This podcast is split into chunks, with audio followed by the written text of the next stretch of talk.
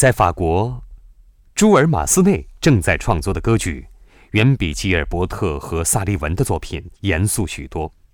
马斯内的其中一部歌剧作于1884年，这是关于一个名叫马农的女孩的故事。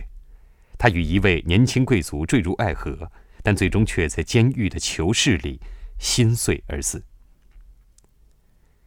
尽管写了二十四部歌剧，但马斯内最为人们所熟知的，其实是一首没有歌词的作品，来自他的一部歌剧《戴伊斯》。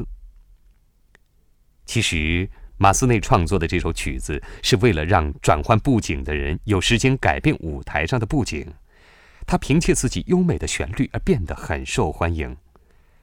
当女主角死去时，同样的曲调再次出现，就像你现在可能已经了解的。很多人都死在歌剧故事之中了。